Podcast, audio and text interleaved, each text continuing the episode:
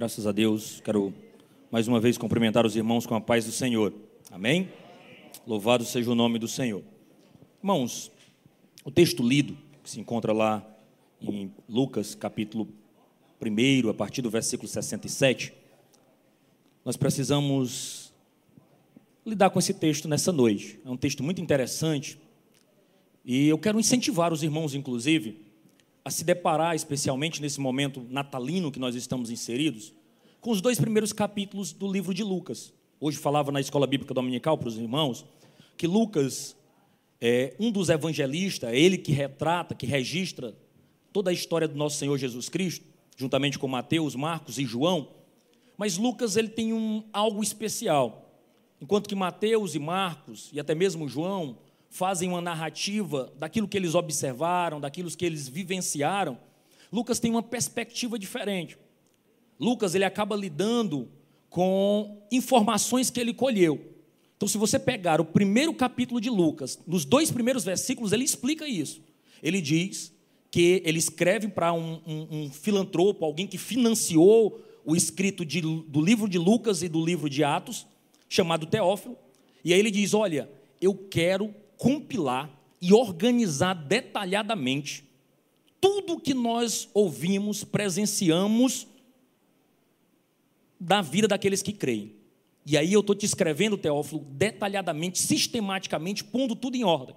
Então, Lucas ele tem uma preocupação de cada informação dentro do seu livro, do evangelho que ele escreveu, ele tem uma finalidade muito explicativa. Ele tem uma finalidade de nos instruir. E é por isso que eu quero lidar com você.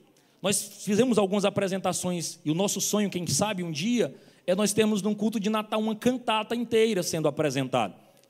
Eu particularmente não tenho eu tenho pouquíssima vocação musical, mas sou apaixonado pela musicalidade. Então, eu sempre me empolgo muito, eu venho de uma congregação muito entusiasta desse aspecto de cantata, ou seja, Natal era um mês que a gente passava, desde de novembro, passava muito tempo lidando com a cantata, com toda a apresentação, iluminação, decoração. Então, a gente sempre se impressionou muito com isso. E louva a Deus que a Escola Bíblica Dominical, na pessoa da irmã Francisquinha, abraçou a ideia, o nosso presidente, prontamente. Então, talvez a gente fez aqui uma pequena prévia do que pode vir nos anos seguintes, e nós louvamos o Senhor por isso. Mas eu quero que você mantenha na sua mente essa perspectiva de uma cantata, porque Lucas, ele faz exatamente isso. Ele apresenta um oratório de Natal. Não é à toa que nesses dois capítulos ele apresenta cinco hinos, cinco canções. Ele apresenta cinco louvores ali apresentados. E o primeiro deles você vai encontrar com Isabel. Isabel, quando encontra Maria, a sua prima, ele, ela canta um hino lá em Lucas 1,42, que a gente chama de beatitude. Quando Maria, nos versos de Lucas, primeiro, primeiro capítulo de Lucas, do 46 ao 50, inclusive eu já preguei aqui sobre isso, Maria canta o Magnificat, né? nós magnificamos o Senhor. E então, Zacarias, ele é o terceiro solista desse grande coral apresentado por Lucas, ele apresenta o Benedictus, ou seja, bendito seja Deus.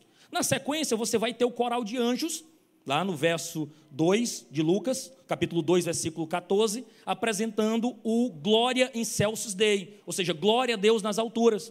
E por último, você tem é, Simeão, quando encontra o bebê nascido, ele canta um hino de louvor a Deus, que a gente chama de Nunc Dimittus.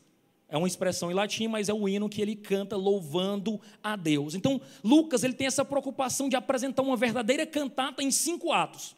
E eu quero me deter hoje na história de Zacarias, esse terceiro solista, que se depara com uma informação preciosa vinda de Deus, que você precisa ter em mente um detalhe.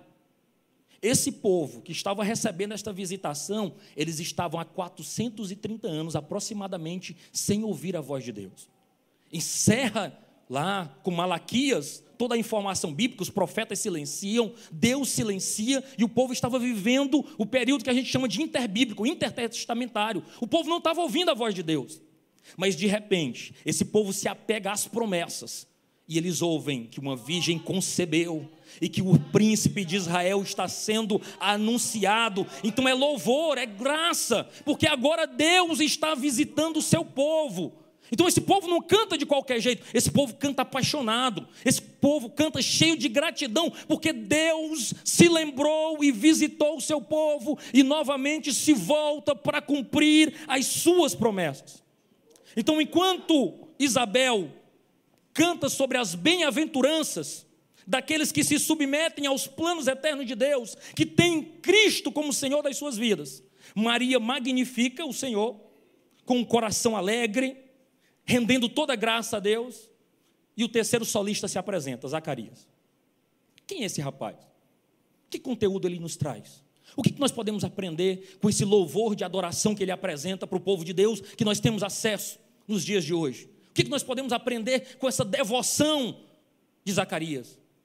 Mas antes disso, a gente precisa primeiro saber quem é Zacarias. De onde foi que surgiu esse solista, esse, esse alguém que se coloca? Zacarias, e aí o texto bíblico de Lucas também nos ajuda com isso.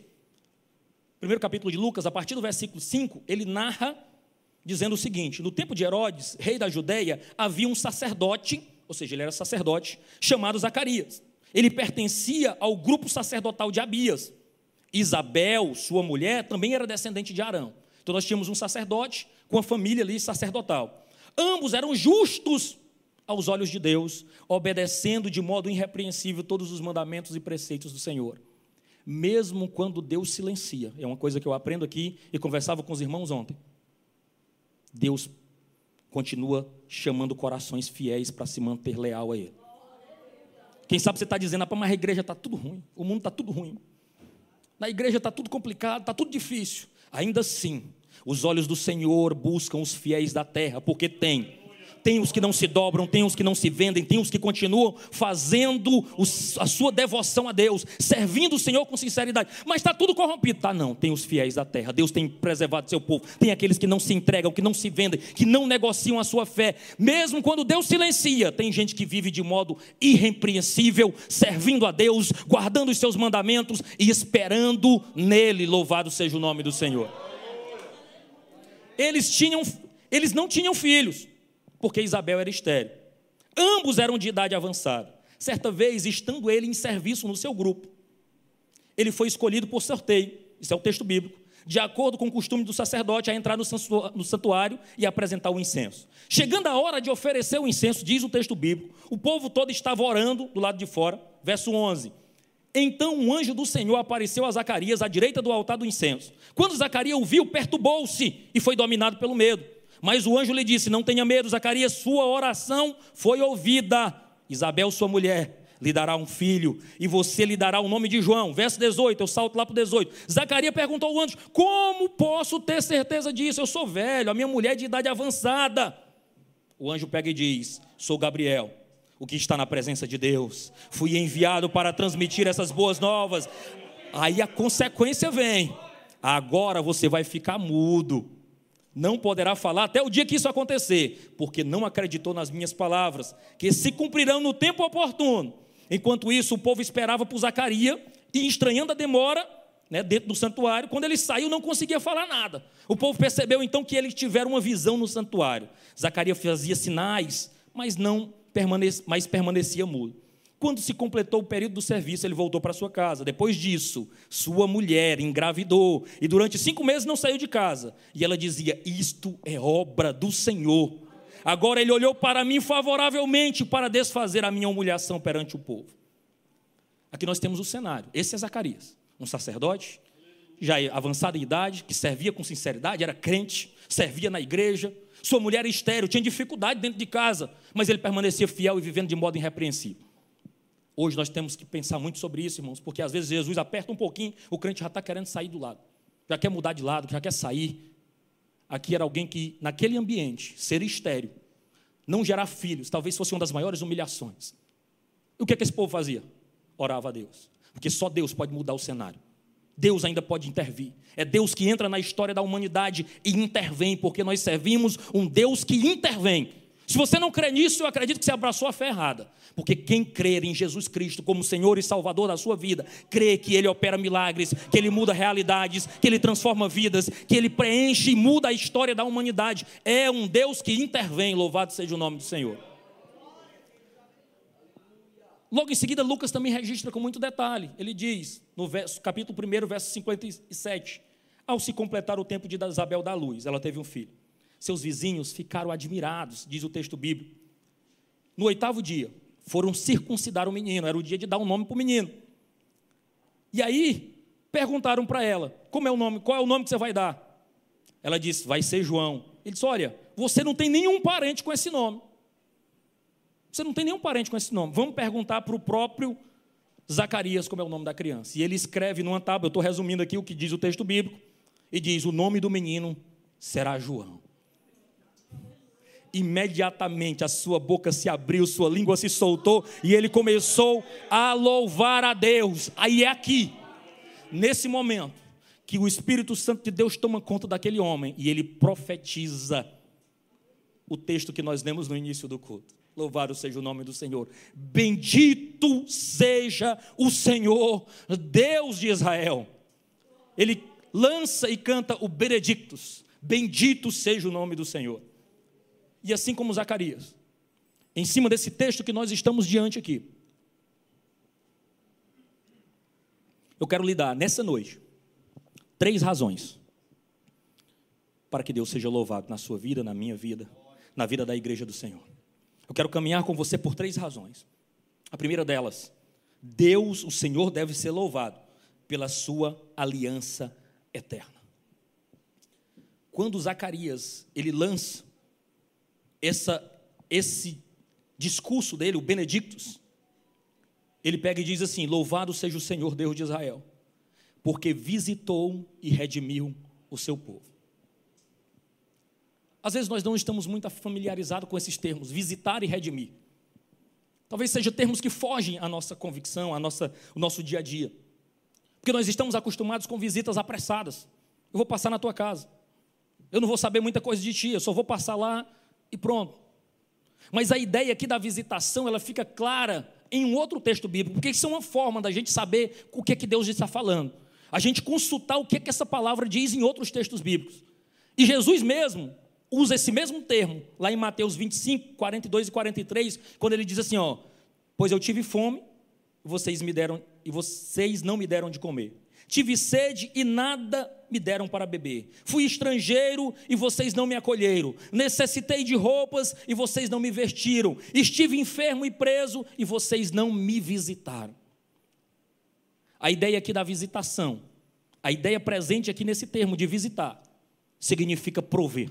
Prover comida, prover água, prover cura, prover libertação. Deus não simplesmente passou na casa do povo de Israel, ele visitou o seu povo trazendo uma visitação poderosa, mudando a sua vida, mudando o seu cativeiro, trazendo novas roupas. Foi assim que ele fez comigo e com você. Quem era você, quem era eu? Nós fomos visitados e alimentados pela sua palavra. Nós éramos jogados, andávamos maltrapilhos segundo o mundo, mas o Senhor nos vestiu com novas vestes, nos deu um nome para a glória do seu nome. Louvado seja o nome do Senhor. Agora o Senhor prover para nós uma nova identidade nele, não de estrangeiros, mas de filhos, não de distantes, mas de próximos.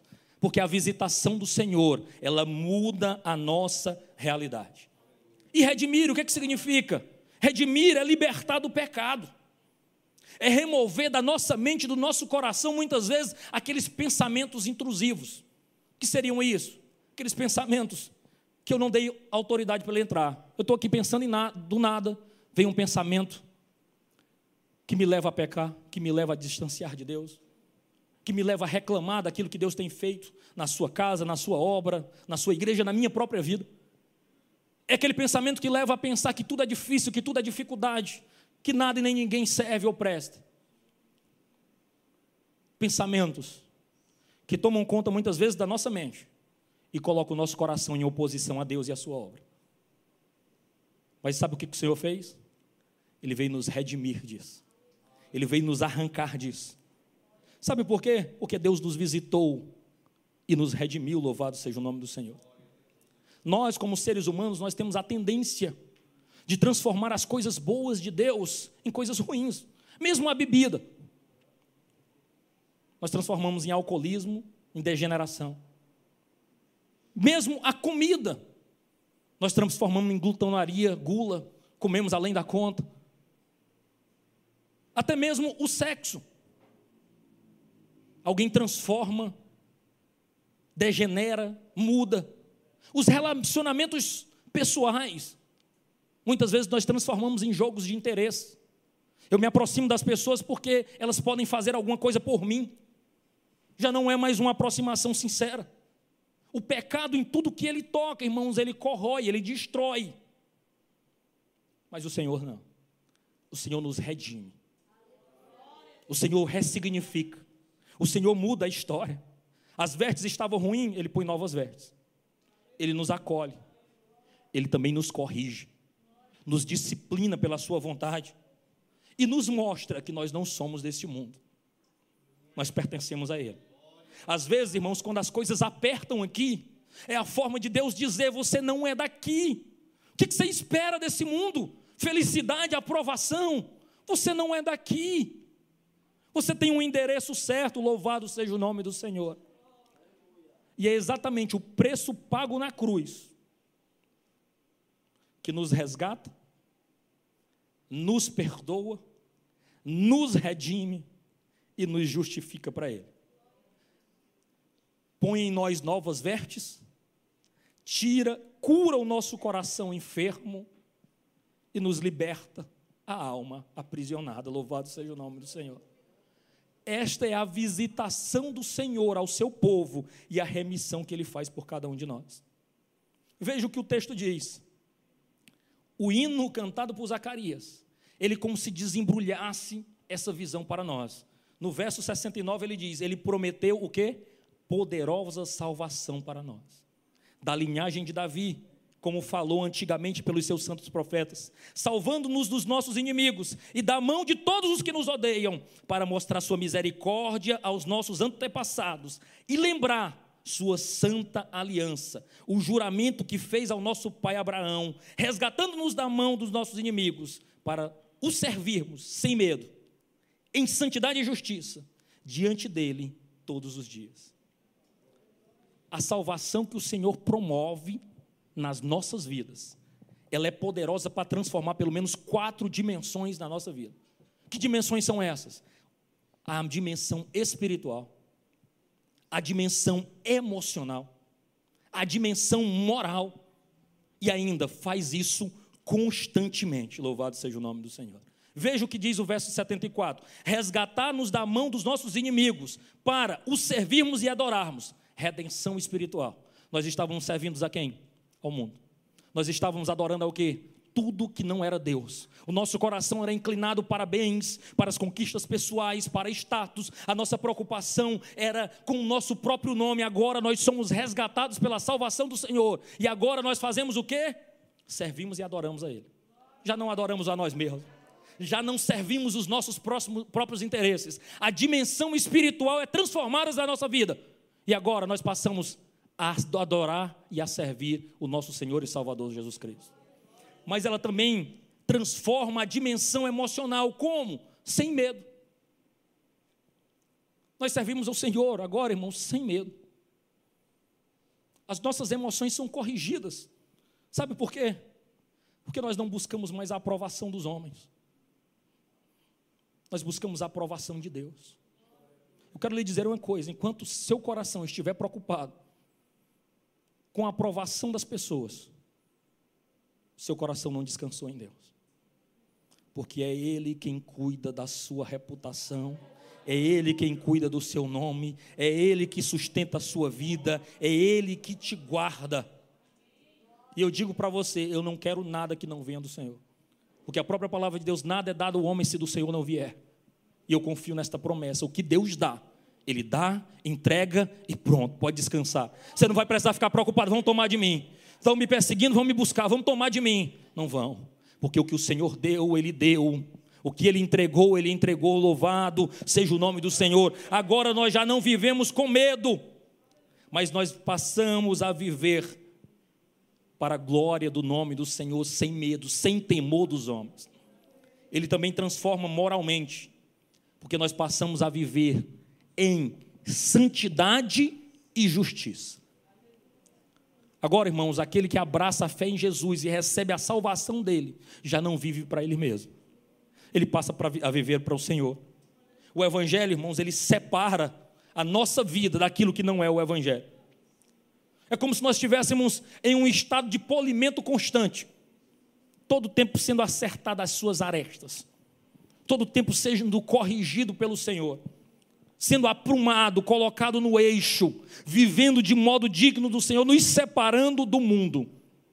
E por último, ele faz isso constantemente. Aí ele diz: diante dele, todos os dias. É no dia a dia que o Senhor vai nos moldando.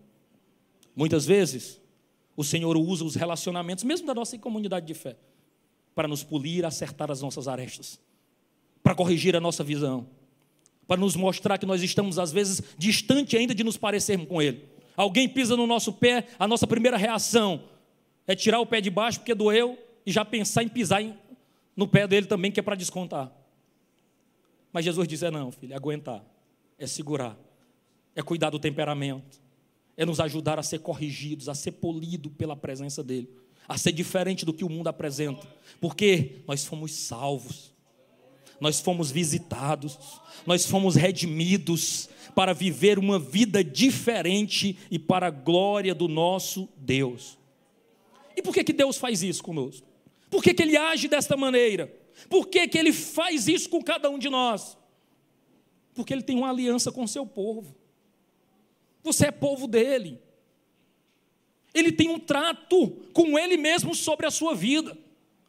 Deus e sua, na sua eternidade tem um diálogo precioso com o Pai, com, com Deus Filho, com Deus Espírito Santo, uma conversa da Trindade ali, para os três trabalharem em favor daqueles que hão de herdar a salvação e que creriam em seu nome o Pai, o Filho e o Espírito Santo trabalham para nos resgatar, nos redimir, nos corrigir, louvado seja o nome do Senhor.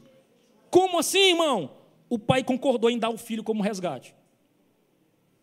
O filho concordou em entregar-se voluntariamente por você e por mim, pecadores. E o Espírito Santo, ele concede poder a Cristo, plenitude para ele desenvolver o seu ministério aqui na terra. Mas não só isso ele aplica em nós os benefícios da obra de Cristo, porque nós não estamos só. É o Espírito Santo que testifica no nosso coração. Mesmo quando nós queremos desistir, ele nos lembra que nós somos ovelha. Ele diz: Ei, tu tem pastor. Ei, tu é ovelha. Sabe aquelas horas que você diz: Rapaz, eu vou largar tudo, vou mudar, dá mais para mim não. Acabou. Eu estava melhor do jeito que eu estava. Aí passa alguns minutos, algumas horas. E uma voz brada no coração diz: Rapaz, eu não vou fazer isso agora, não. Vou deixar mais para frente. Aí o coração vai se acalmando. E diz: Rapaz, sabe de uma coisa? Eu vou é continuar. Eu não vou desistir, não. Eu não vou entregar, não. Eu vou permanecer. Quando nós agimos assim, não é você mesmo, não.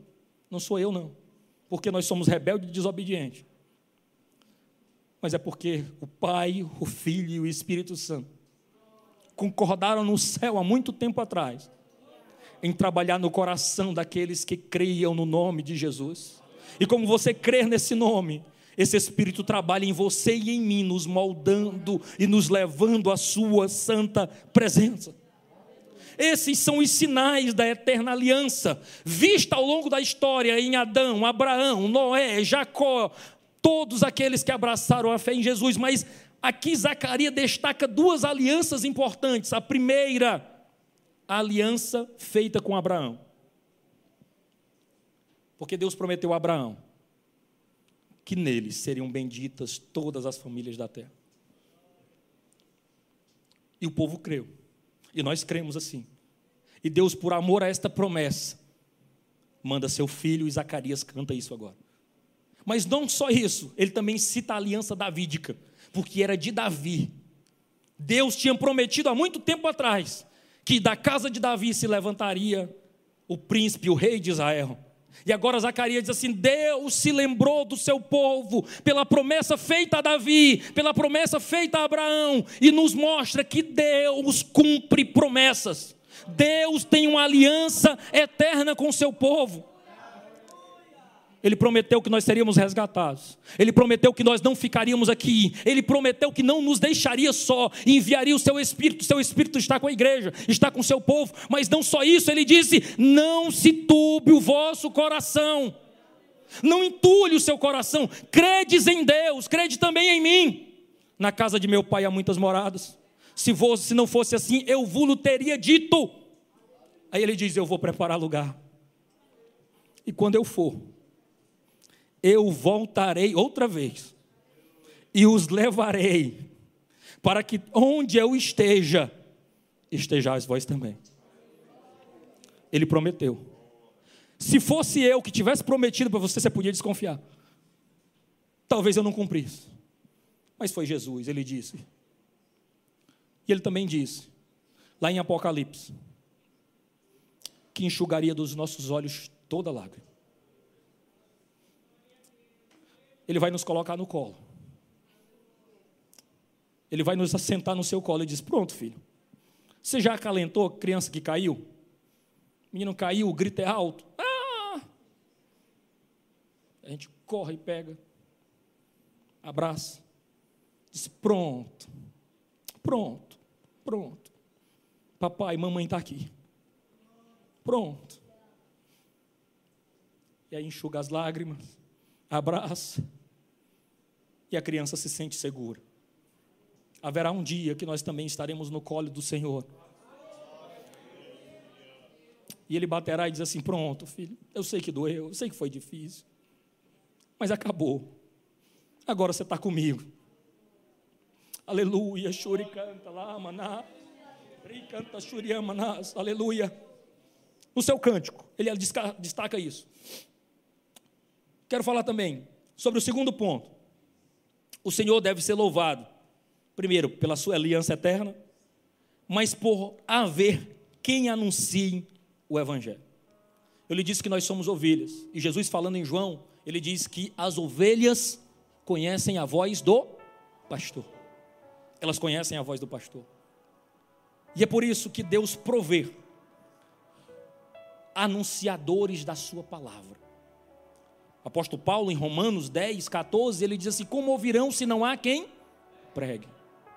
Então Deus proveu anunciadores, e é por isso que agora Zacarias se volta para o seu filho e diz: E você, menino, o menino só tinha oito dias de vida, e você, menino, será profeta do Altíssimo, pois irá diante do Senhor para lhe preparar o caminho para dar ao seu povo o conhecimento da salvação, mediante o perdão dos seus pecados.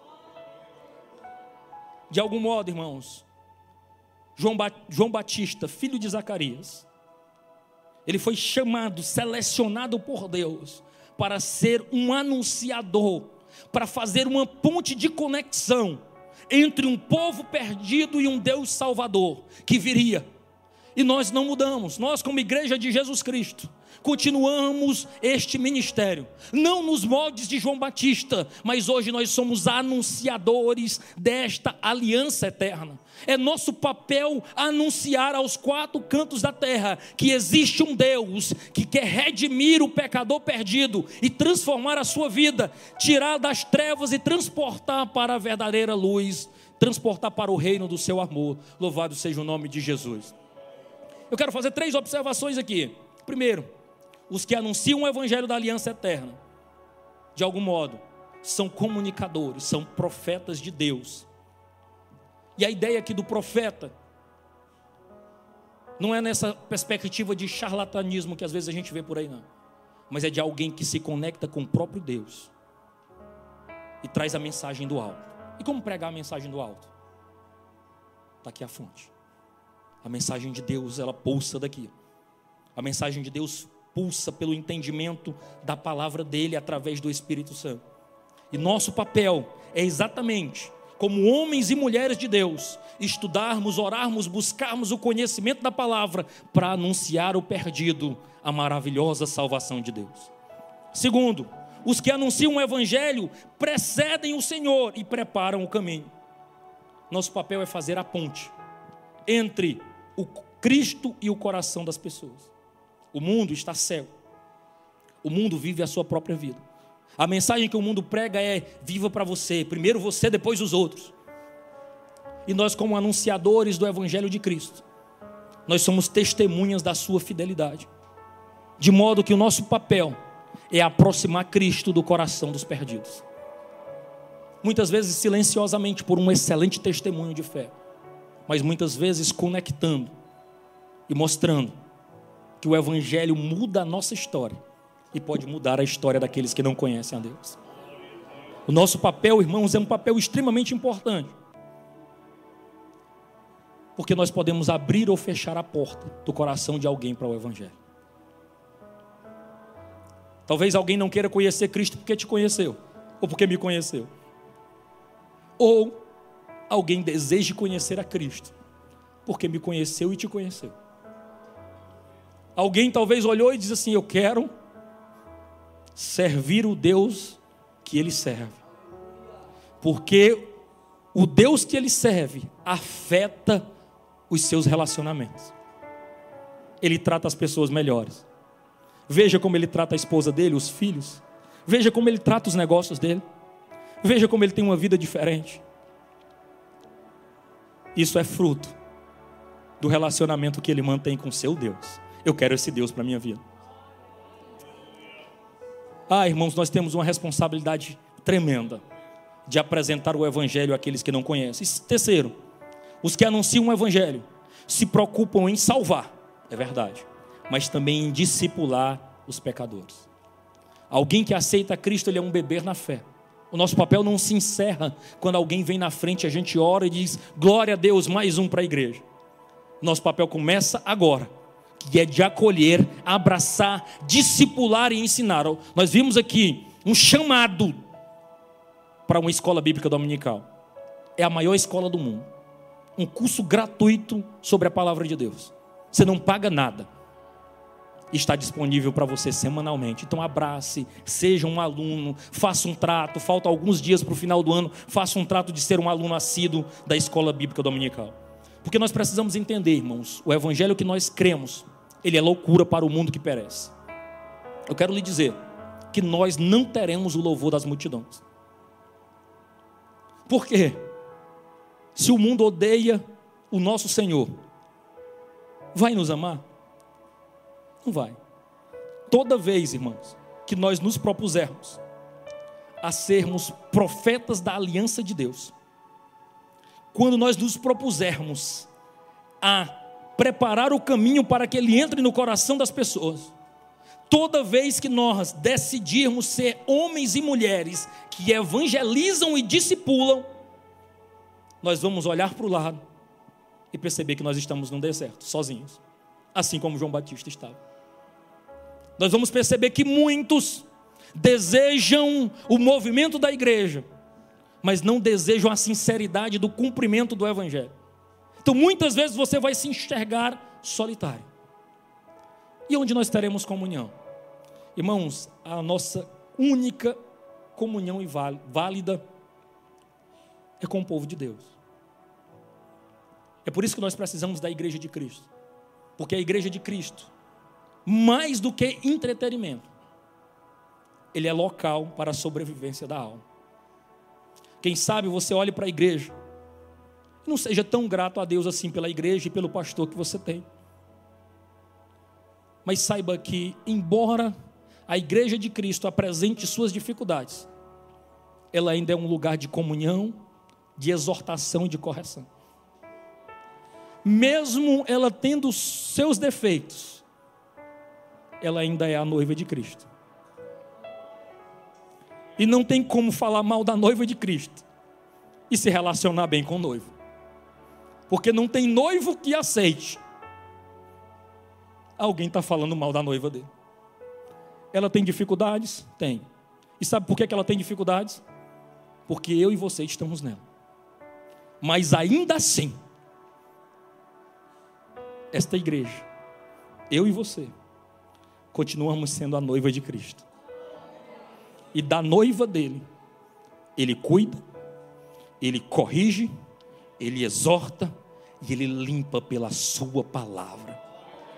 A noiva de Cristo vai se apresentar diante dele, completamente pura, sem mácula e bela naquele dia, porque ele vai tirar dela toda a mazela, vai santificar, vai corrigir, vai exaltar para a glória do seu nome.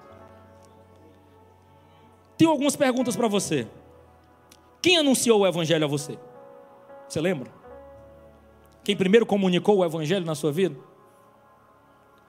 Eu sou de algum modo diferente porque eu nasci lá evangélico, então eu não tenho essa recordação clara.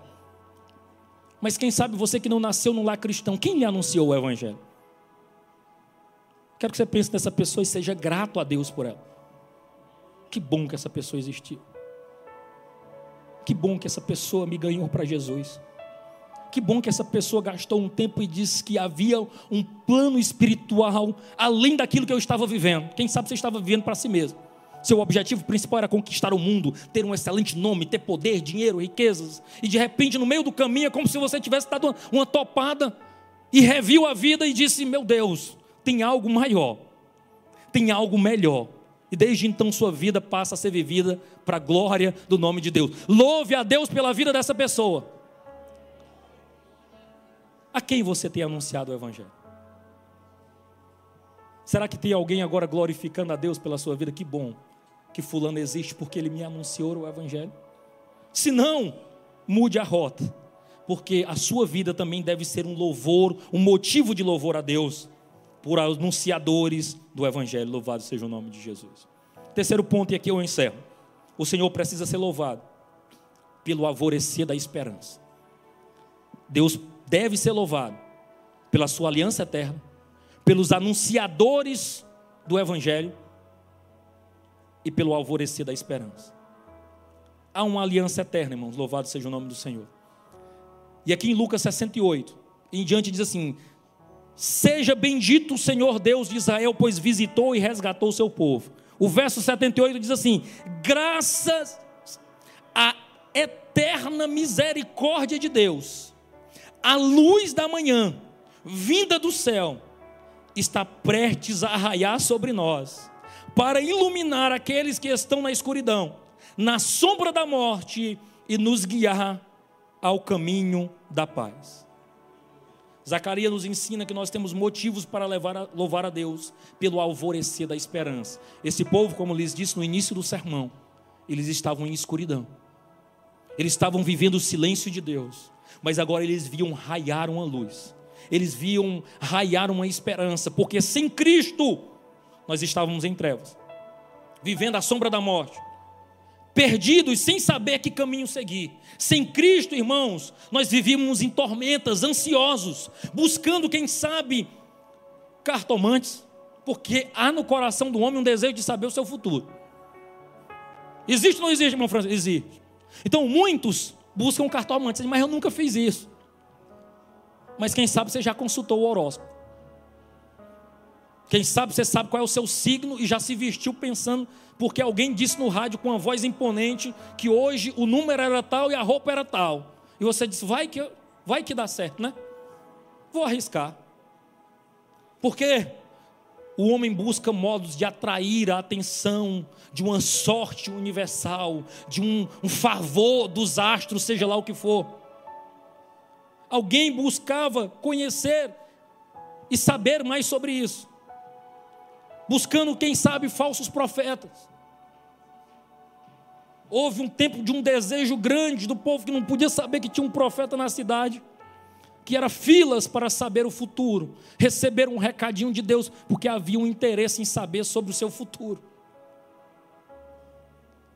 Muitos buscando ver a sorte e ver se Deus tinha alguma coisa para ele.